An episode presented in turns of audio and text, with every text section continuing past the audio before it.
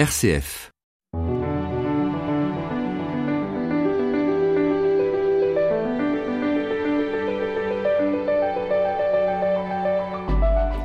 Il faut imaginer la scène, le Jourdain verdoyant, des hommes et des femmes qui s'y plongent en reconnaissant leur pauvreté.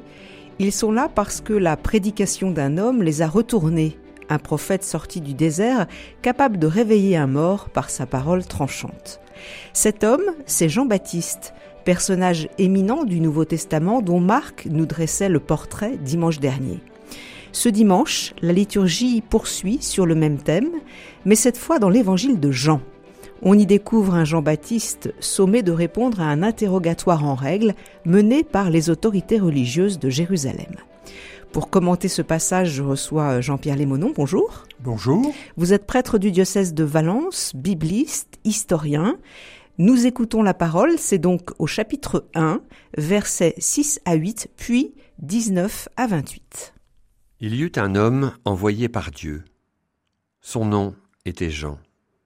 Il est venu comme témoin pour rendre témoignage à la lumière, afin que tous croient par lui. Cet homme n'était pas la lumière, mais il était là pour rendre témoignage à la lumière. Voici le témoignage de Jean. Quand les Juifs lui envoyèrent de Jérusalem des prêtres et des Lévites pour lui demander Qui es-tu? Il ne refusa pas de répondre, il déclara ouvertement Je ne suis pas le Christ. Ils lui demandèrent Alors, qu'en est-il? Es-tu le prophète Élie? Il répondit Je ne le suis pas. Es-tu le prophète annoncé? Il répondit Non. Alors ils lui dirent Qui es-tu? Il faut que nous donnions une réponse à ceux qui nous ont envoyés. Que dis-tu sur toi-même? Il répondit Je suis la voix de celui qui crie dans le désert. Redressez le chemin du Seigneur, comme a dit le prophète Isaïe. Or, ils avaient été envoyés de la part des pharisiens. Ils lui posèrent encore cette question. Pourquoi donc baptises-tu? Si tu n'es ni le Christ, ni Élie, ni le prophète? Jean leur répondit. Moi, je baptise dans l'eau. Mais au milieu de vous se tient celui que vous ne connaissez pas. C'est lui qui vient derrière moi, et je ne suis pas digne de délier la courroie de sa sandale. Cela s'est passé à Béthanie, de l'autre côté du Jourdain, à l'endroit où Jean baptisait.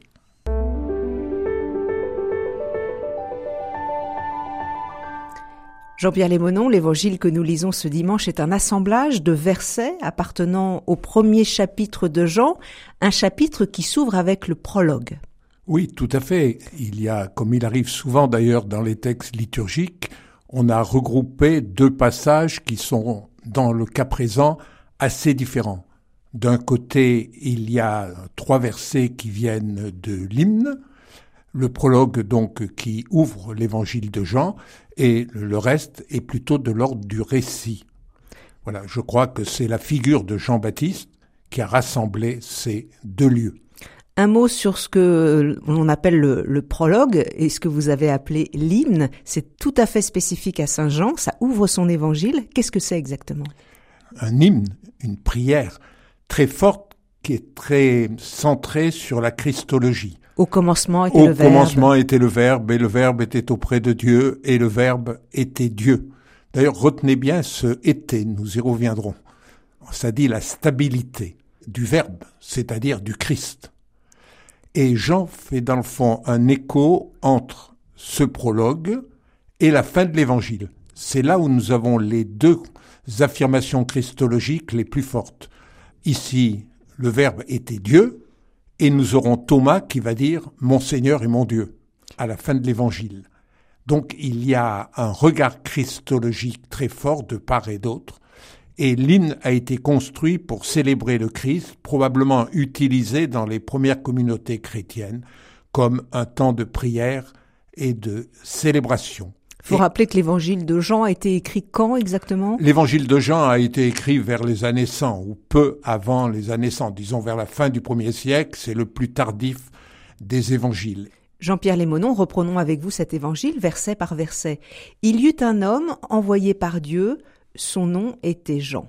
Donc alors que le prologue vient de s'ouvrir, en parlant d'une parole d'ailleurs, hein, une parole qui est au commencement, cette parole est Dieu, en elle est la vie et la lumière, il est question d'un homme envoyé par Dieu, qui s'appelle Jean. Alors tout à l'heure, je vous disais, il y a une petite finesse à laquelle il faut faire attention, c'est que quand on parle du verbe, c'est le verbe être. Il était, il est et il vient. Pour Jean, on emploie le verbe gignomai, c'est-à-dire devenir, ce qui est traduit par il y eut un homme. En fait, nous avons là un tout autre verbe, et je crois qu'il a une volonté d'instaurer une tension entre le verbe qui est en permanence stable et Jean qui n'est qu'un homme et qui est de l'ordre du devenir. Car il ne faut pas oublier non plus que tous ces textes sont pensés avec comme toile de fond une certaine rivalité entre les disciples du Baptiste qui continuent son œuvre et les disciples de Jésus, qui lui-même a été un baptiseur au début. Après la résurrection, il y a Après eu un, la résurrection, un bien sûr, il y a eu un, le chapitre 3 de Saint Jean, la fin du chapitre 3 de Saint Jean nous le montre bien, cette tension. Alors d'une part, les disciples de Jean s'étonnent que un ancien disciple de Jean, c'est-à-dire Jésus, se soit mis à son compte, dans le fond, et baptise, et les disciples de Jésus veulent souligner, puisqu'il y a même euh, une petite correction, on pourrait dire, au texte, en disant, en fait, ce n'est pas Jésus qui est baptisé, c'était ses disciples. Mais je, je crois qu'on peut dire honnêtement que du point de vue historique, Jésus a commencé par baptiser. Dans les autres évangiles, Jean-Pierre Lémonon, euh, notamment chez Luc, il y a des détails sur euh, qui est euh, Jean le Baptiste, ses parents. On sait que Zacharie était prêtre au temple. Oui. Là, il n'y a, rien de tout cela. Non, ça n'intéresse absolument pas Jean. Ce qui intéresse Jean, c'est de bien situer Jean-Baptiste comme celui qui annonce ce que nous dirons couramment, c'est le précurseur, celui qui annonce Jésus, et de tout centrer sur Jésus puisque ce début de l'évangile, il ne faut jamais oublier que ça va d'une scène où Jean est au centre et de manière négative. Ensuite, Jean interviendra de manière positive, voici l'agneau de Dieu. Mais le point d'aboutissement de cet ensemble, c'est les noces de Cana, où les disciples crurent en Jésus. Oui, donc il y a un glissement progressif. On part du verbe et donc euh, de, du prologue, euh, on va vers Jean qui lui-même désigne le Christ. Voilà, exactement. Et tout ça pour nous montrer comment la première communauté de disciples s'est constituée à partir de disciples de Jean qui vont peu à peu vers Jésus. Certains restant d'ailleurs avec Jean.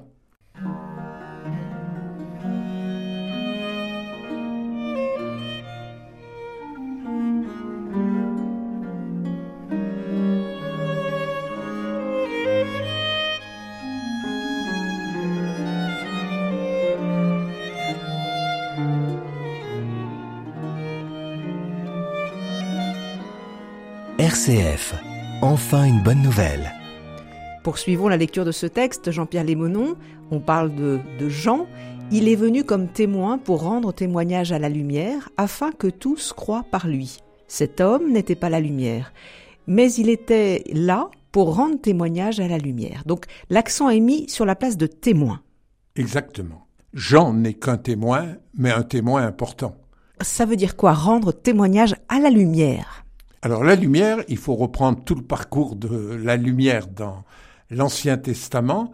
Je crois qu'il faut partir du début. Au moment de la création, la lumière apparaît et une séparation se fait d'avec les ténèbres. Nous avons ensuite toute l'histoire de l'Exode, avec là aussi c'est la lumière qui guide Israël. Mais il y a aussi, on va parler de la loi comme lumière, on va parler de la sagesse comme lumière, le Messie est lumière. Et donc, d'emblée, quand il est dit que Jean vint pour rendre témoignage à la lumière, pour la personne qui a fréquenté la tradition d'Israël, tout de suite, il y a une richesse qui apparaît et qui dit déjà beaucoup sur Jésus. Jésus est bien la lumière. Jean-Pierre Lémonon, Jean-Baptiste veut rendre témoignage afin que tous croit par lui. Ce verbe croire, il revient très très souvent chez Jean l'évangéliste. Il s'agit de croire en la parole? Il s'agit que tout ce que, au chapitre 10 d'ailleurs, ça sera repris par les Juifs. Et là, la notion de juif n'aura aucune hostilité. Les Juifs disent tout ce que Jean a dit sur Jésus était vrai. Jean n'a pas fait de signe, mais tout ce qu'il a dit était vrai. Voilà, c'est ça le rendre témoignage, c'est-à-dire que Jean-Baptiste est un témoin vraiment crédible, bien qu'il soit un homme. Et il invite à mettre sa confiance en Jésus, comme lui-même l'a fait. Jean-Pierre Lémonon, euh, je rappelle que nous commentons avec vous l'évangile de ce dimanche, chez Jean, chapitre 1, versets 6 à 8, puis 19 à 28. Nous sautons donc dix versets pour arriver au passage suivant. Voici le témoignage de Jean. Quand les Juifs lui envoyèrent de Jérusalem des prêtres et des Lévites pour lui demander Qui es-tu? Il ne refusa pas de répondre. Il déclara ouvertement Je ne suis pas le Christ. Il est question tout d'abord de Juifs qui envoient une délégation de religieux enquêter sur Jean, on peut dire ça? Oui, on peut dire tout à fait. Les autorités de Jérusalem sont étonnées de cet homme qui se manifeste dans le désert et ils veulent savoir de qui il s'agit. Et tout ce monde a de quoi être quelque peu perturbé, puisque Jean le Baptiste est en train de dire vous pouvez faire pénitence si vous êtes sincèrement, vous vous repentez, et cela se manifestera par un geste simple. Votre désir de conversion se manifeste par le baptême d'eau. Moyennant quoi, on peut en tirer la conclusion qu'il n'est plus utile de faire des sacrifices au temple. Parce qu'en fait, c'est une sorte de concurrence, entre guillemets, vis-à-vis des, des rites qui étaient posés au temple. Jean ne le voit certainement pas sous cet angle mais euh, c'est tout à fait une concurrence par rapport au rite du temple, et c'est tout à fait normal que les autorités sacerdotales euh, soient en quête de connaître exactement qui est Jean et qu'est-ce qui lui permet de faire de telles choses, d'où ces premières interrogations. À la question qui es-tu, Jean dit qu'il n'est pas le Christ. Jean dément une sorte de rumeur qui existait à l'époque euh, où on se disait que cet homme qui était là euh, devait être le Christ. Ah ben, il faut penser que nous sommes sous l'occupation romaine. Beaucoup de Juifs sont en attente d'une libération. Ce que le Seigneur a fait en nous libérant d'Égypte, est-ce qu'il ne va pas le recommencer maintenant alors que nous sommes sous l'occupation romaine? Alors ce qui est intéressant, je trouve, c'est qu'il pose la question qui es-tu Et dans le fond, c'est Jean qui baptise, qui introduit l'idée messianique. C'est lui qui, euh, d'emblée, dit Je ne suis pas le Christ. Ne cherchez pas à m'identifier comme le Christ. D'emblée. Oui, d'emblée. Je trouve, enfin, si vous voulez, on aurait mieux compris que on lui pose la question Es-tu le Christ? Mais pas du tout. Qui es-tu? Il reste très prudent. Ils ne veulent pas laisser croire que eux se sont laissés piéger par Jean il mène une certaine distance. Parce qu'il devait avoir du succès, ce Jean. Certainement. Alors ça, nous ouvrons les Antiquités judaïques de Flavius Joseph, qui nous dit que Jean a été emprisonné par Hérode Antipas parce qu'il avait un grand succès, et il y a peut-être l'exagération de Flavius Joseph, mais tout le monde, tout le peuple était prêt à le suivre. C'est un très bon témoignage pour dire que Jean est milieux baptistes. Il ne faudrait pas réduire les baptistes uniquement à Jean. Mais les mieux baptistes ont certainement eu un assez grand succès et ça explique bien cette scène, ce début où il y a une volonté de savoir qui est Jean sans insinuer qu'il est le Messie.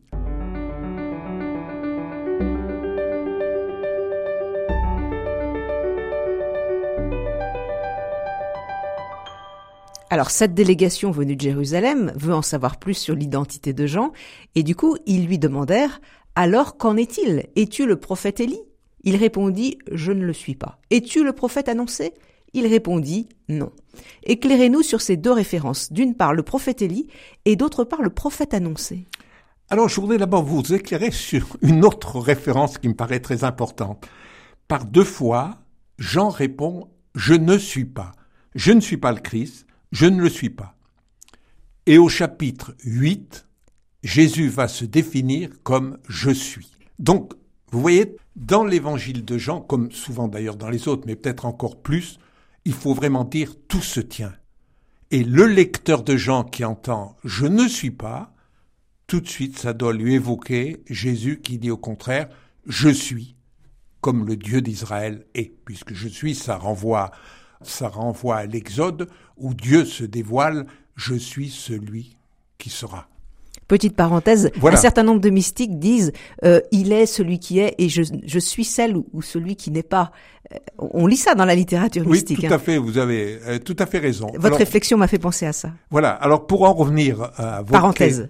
à votre question, je crois qu'il faut voir là, nous avons un panorama des attentes messianiques, ou ça serait peut-être plus juste de dire des attentes d'un libérateur.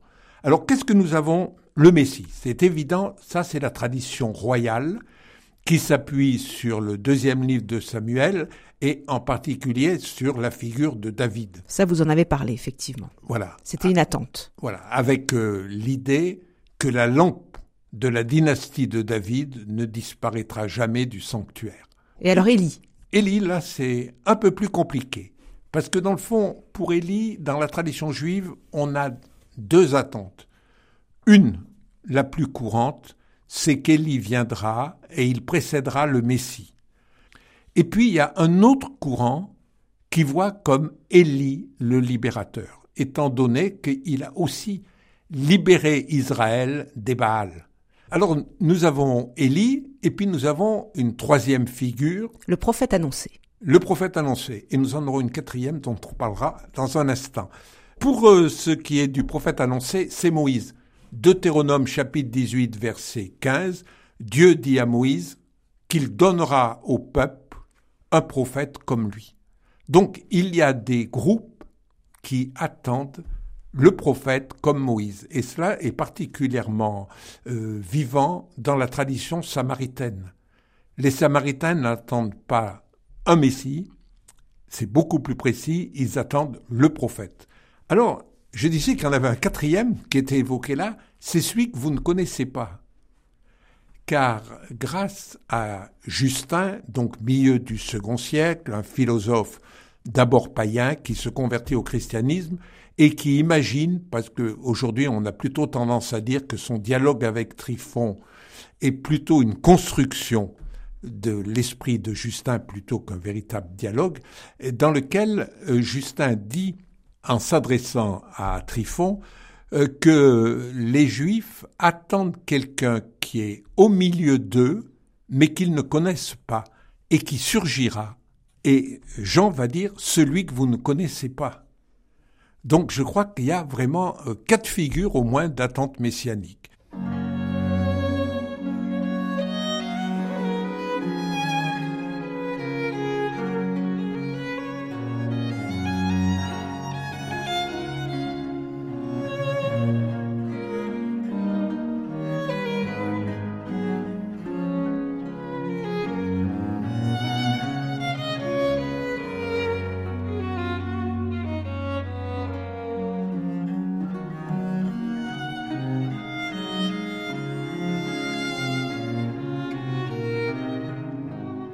Enfin une bonne nouvelle, Béatrice Soltner.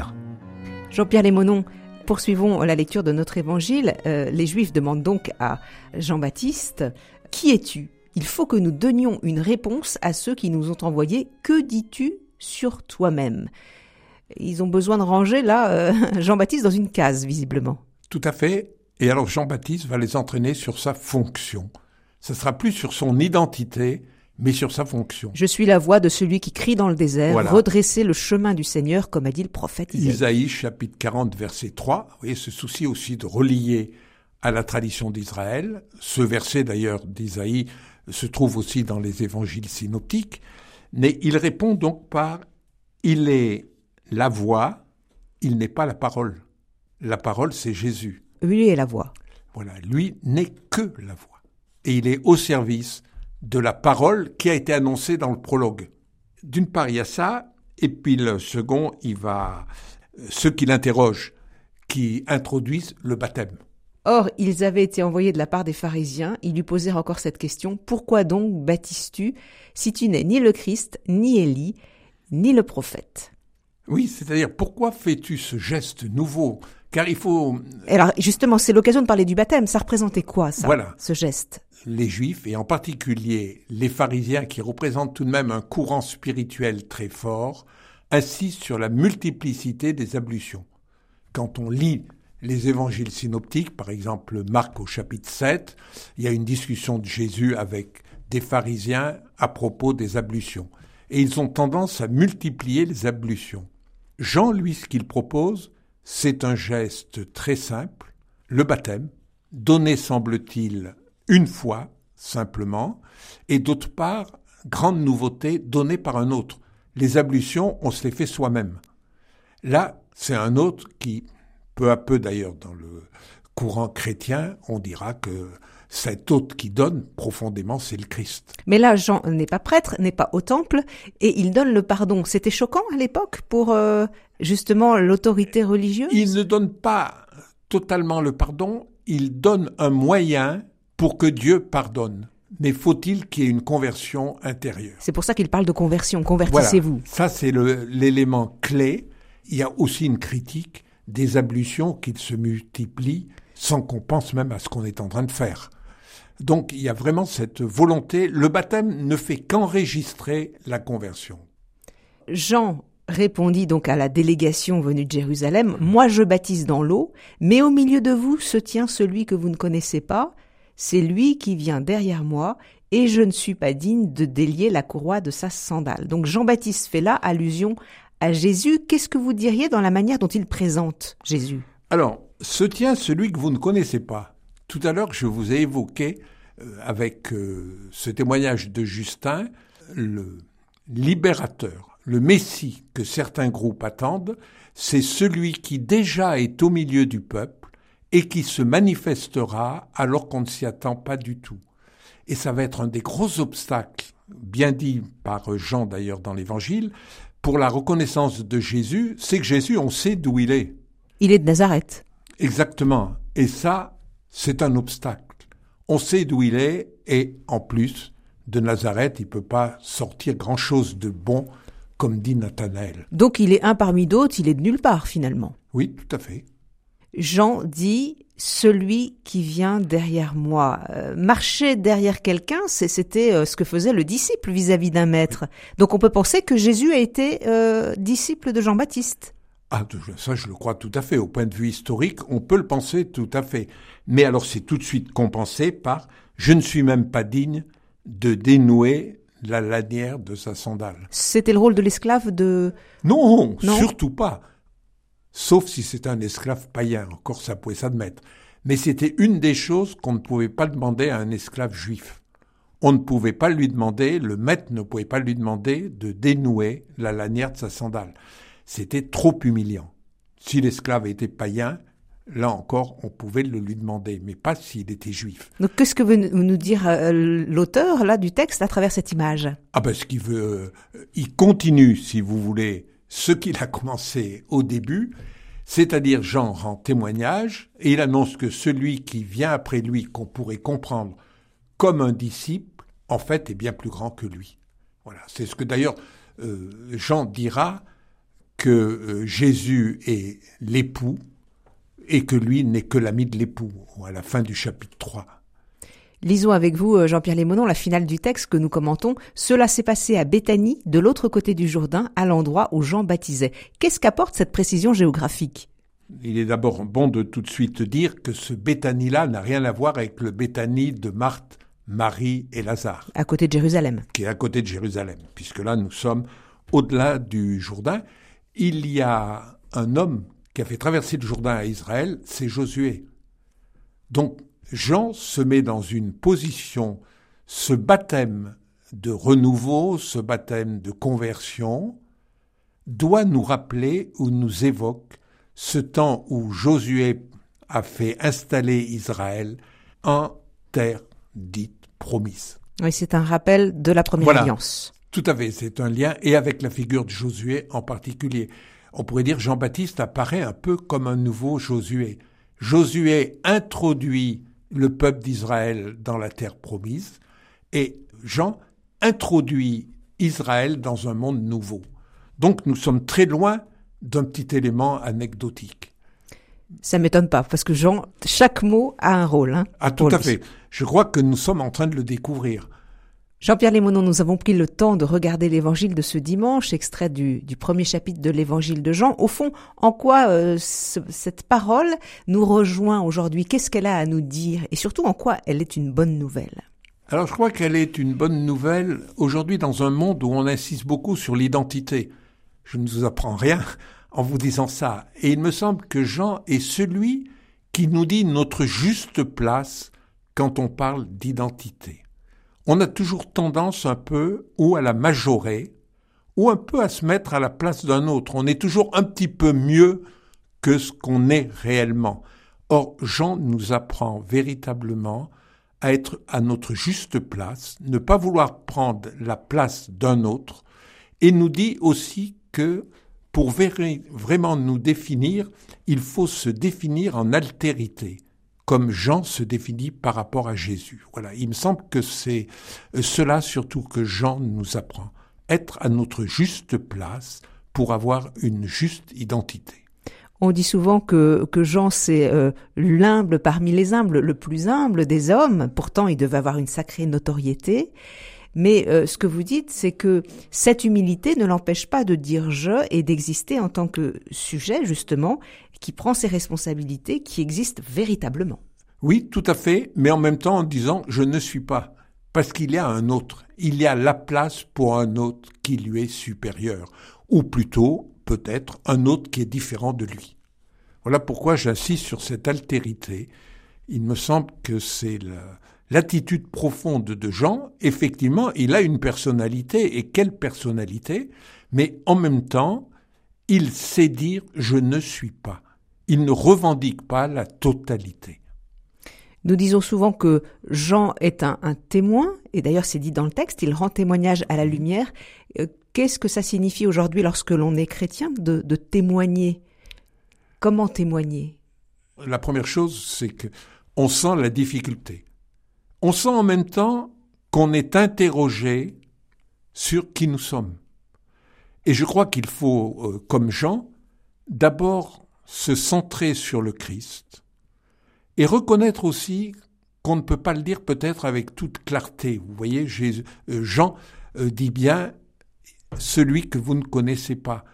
Mais il est important de faire sentir chez les personnes vis-à-vis -vis desquelles on veut témoigner qu'il y a en elles une attente ce qu'on appelle parfois une ouverture à la transcendance. C'est-à-dire qu'en rencontrant quelqu'un, on peut euh, lui faire euh, comprendre que lui-même est en attente. Il ne connaît pas forcément l'objet de son attente. Voilà, exactement. Mais nous pouvons le guider vers euh, tout à fait. Cette, ce tout autre. Voilà, il faut prendre en compte le fait qu'il est en attente et que par lui-même, celui que vous ne connaissez pas, c'est une invitation aussi à le chercher. Vous voyez, ne pas penser que le témoignage, c'est d'abord apporter, mais c'est peut-être d'abord être attentif à ce que recherche l'autre. Merci à vous, Jean-Pierre Lémonon. Je redonne les références de l'évangile de ce dimanche. C'est donc chez Jean, chapitre 1, versets 6 à 8, puis 19 à 28. Je signale que votre dernier livre, Pour lire l'évangile selon Saint Jean, est paru aux éditions du Cerf. Merci à Mathieu Charel à la technique.